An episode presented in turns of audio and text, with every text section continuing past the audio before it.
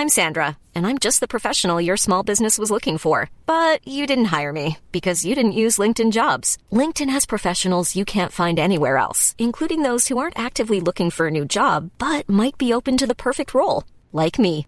In a given month, over 70% of LinkedIn users don't visit other leading job sites. So if you're not looking on LinkedIn, you'll miss out on great candidates like Sandra. Start hiring professionals like a professional. Post your free job on linkedin.com/people today. Quem era aquele que desceu do céu? Evangelho de João, capítulo 3, versículos 31 ao 36. Comentário de Mário Persona. É interessante que a palavra de Deus, ela, ela é perfeita e ela mostra perfeitamente aquele que é perfeito. E é Cristo, o Senhor Jesus, aquele que nunca teve que voltar atrás em alguma coisa que ele disse, aquele que nunca falou nada além do que aquilo que devia ser dito, ao contrário dos homens. Nós encontramos aqui nesse capítulo um profeta que, pelo testemunho do próprio Senhor, era o maior profeta. Até então, nunca nenhum profeta tinha surgido, nascido de mulher, que não fosse ele, que não fosse esse, João Batista. Mas ainda assim era um homem. E, e um homem, ele tem suas fraquezas, um homem tem suas falhas. E no momento de estresse, no momento de, de, de, sofrimento, João envia seus discípulos a Jesus uh, e pergunta: uh, És tu aquele que havia de vir? Ou esperamos outro? Eu não sei exatamente se era uma dúvida, mas certamente ele preso, sofrendo na prisão, ele tinha suas fraquezas.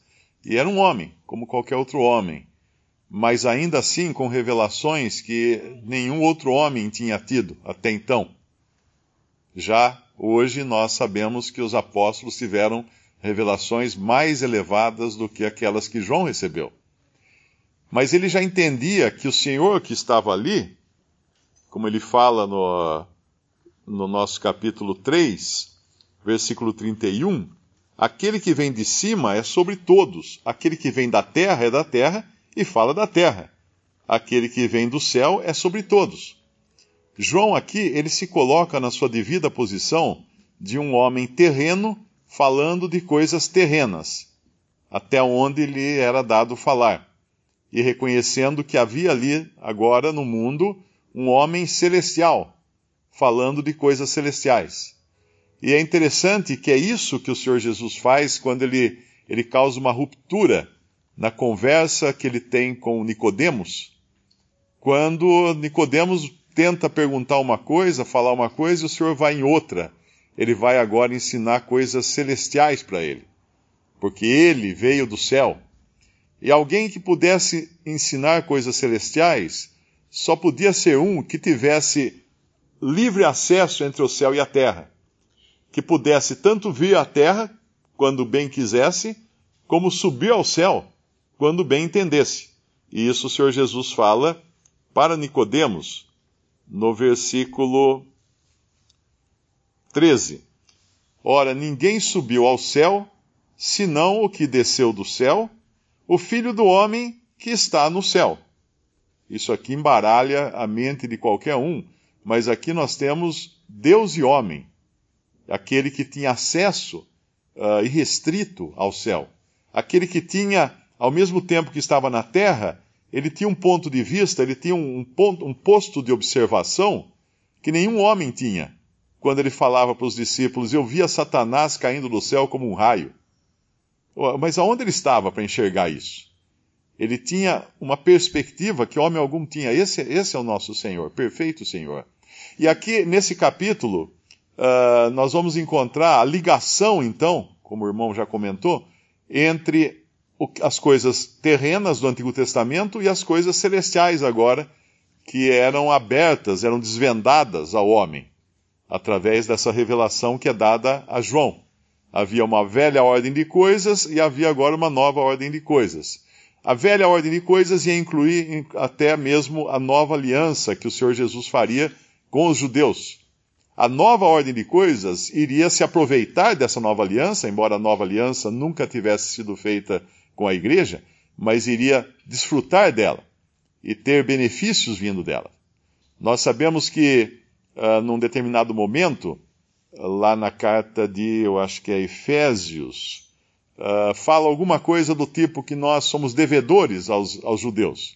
E de fato somos mesmo, porque a salvação vem dos judeus, como o Senhor Jesus vai falar no capítulo 4. As escrituras vieram dos judeus.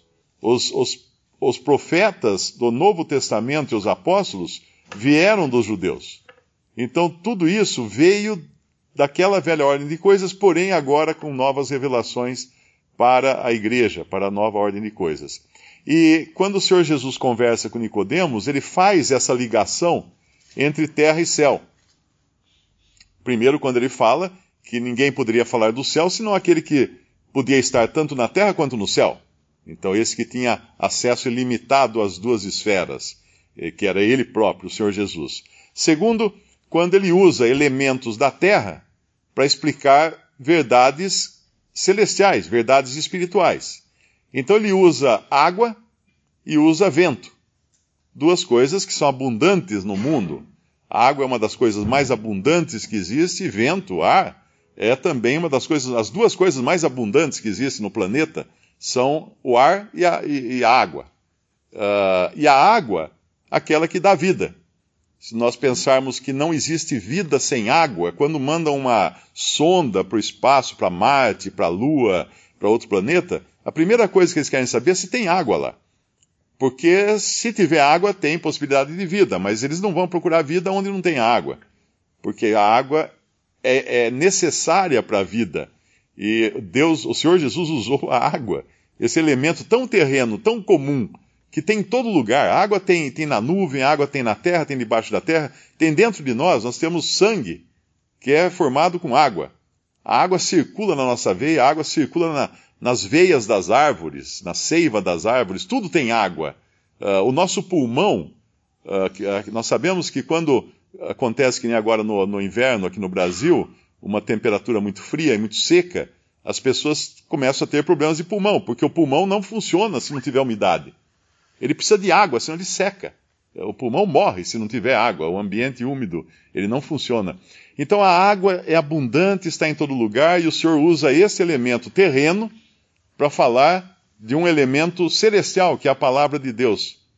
A água é ao mesmo tempo singela, simples, fraquinha, uh, molinha, mas a gente tem aquele ditado: a água mole em pedra dura, tanto bate até que fura, porque a água apesar de ser uma coisa aparentemente frágil, ela tem um, um potencial tremendo. Basta ver o que um, um, gelo faz.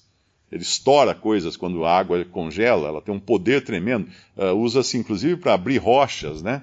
Uh, cunhas molhadas quebram rochas, porque a água tem um poder tremendo para fazer as coisas. Então a palavra de Deus uh, não podia ter outro elemento melhor para mostrar o que é a palavra de Deus, o seu poder e também o ar, o vento. O vento também é uma coisa gostosa, uma coisa simples, mas o vento também é um furacão. Ele consegue uh, ter um poder de destruir, de destruição, de, de formar rochas. Existem, existem montanhas formar, esculpidas por vento. Você fala, mas o vento não dá nem para pegar, ele consegue esculpir uma montanha? Consegue. O vento é poderoso, extremamente poderoso. Então nós temos duas coisas da terra que o Senhor escolheu para representar duas realidades espirituais do céu: palavra de Deus e uh, o vento, que é o Espírito Santo, representado pelo Espírito Santo. E nesse mesmo capítulo, a primeira coisa que o Senhor Jesus vai falar para Nicodemos é dar a ele a chave do entendimento do Antigo Testamento. Uma coisa que, se uma pessoa não tiver, ela não entende o Antigo Testamento. Nenhum judeu é capaz de entender o Antigo Testamento a menos que ele se converta a Cristo e conheça a verdade do Novo Testamento. É impossível entender o Antigo Testamento sem o Novo. Às vezes eu recebo e-mails de pessoas, ah, olha o que esse rabi falou, Mário, da, das profecias. Não perca tempo para saber o que o rabi falou. O rabi não sabe. Ele simplesmente não vai entender a menos que ele se converta a Cristo, que ele tenha o Espírito Santo habitando em si porque ele vai falar coisas que não, não vão ter nada a ver com a realidade espiritual. Então, o que, o, o que o Senhor Jesus dá para Nicodemos? A chave. A chave está no versículo 14, do nosso capítulo 3 de João. E como Moisés levantou a serpente no deserto, até aí, Nicodemos sabia do que ele estava falando. Porque Moisés levantar aquela serpente de bronze no deserto era um elemento do Antigo Testamento, mas Nicodemos só podia chegar até aí. Ele não, ele não entendia o que era aquela serpente, ele não entendia o que era levantar a serpente. Ele sabia que as pessoas que olharam para a serpente levantada foram curadas das, da, da, dos ferimentos das, das, serpentes que estavam ali infestando o arraial dos, dos, dos hebreus. Mas ele não entendia o que era isso. Então o Senhor pega uma coisa lá do Antigo Testamento e faz a ligação agora com a sua pessoa e a sua obra. Porque só é possível entender o Antigo Testamento quando fazemos a ligação com a obra e pessoa de Cristo. Porque lá em Hebreus nós vamos aprender que mesmo aqueles elementos do tabernáculo e, e muitos personagens do Antigo Testamento, eles eram representativos das coisas celestiais. O tabernáculo na terra era, um, era uma figura, uma fotografia, um retrato de um tabernáculo celeste. Por isso que não é impossível entender o Antigo Testamento sem o Novo. Então ele continua aqui. Como Moisés levantou a serpente no deserto, assim importa que o Filho do Homem seja levantado, para que todo aquele que nele crê não pereça, mas tenha a vida eterna. Aqui ele dá a chave do entendimento do Antigo Testamento para Nicodemos. Nicodemos era um homem ainda não nascido de novo, que ele vai nascer de novo ao longo do Evangelho de João. Nós vamos ver, de repente ele começa a tomar o lado do Senhor Jesus e no fim ele arrisca a sua reputação e a sua carreira, uh, manifestando-se publicamente a favor do ressuscitado, do, do crucificado daquele que foi rechaçado por todos e até abandonado por seus discípulos, lá está Nicodemos e José de Arimateia sepultando duas coisas: sepultando o corpo do Senhor Jesus e sepultando suas próprias carreiras e suas próprias reputações. Porque ali jogaram fora a reputação deles como homens honrados em Israel para sepultar aquele homem que foi desonrado em Israel, que era o Senhor Jesus.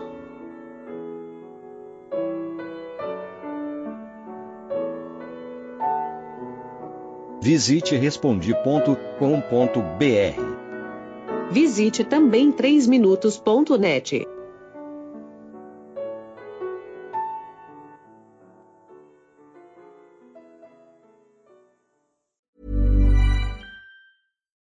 deserves the best, and there's no better place to shop for Mother's Day than Whole Foods Market. They're your destination for unbeatable savings, from premium gifts to show-stopping flowers and irresistible desserts. Start by saving 33% with Prime on all body care and candles. Then get a 15-stem bunch of tulips for just $9.99 each with Prime. Round out Mom's menu with festive rosé, irresistible berry chantilly cake, and more special treats. Come celebrate Mother's Day at Whole Foods Market.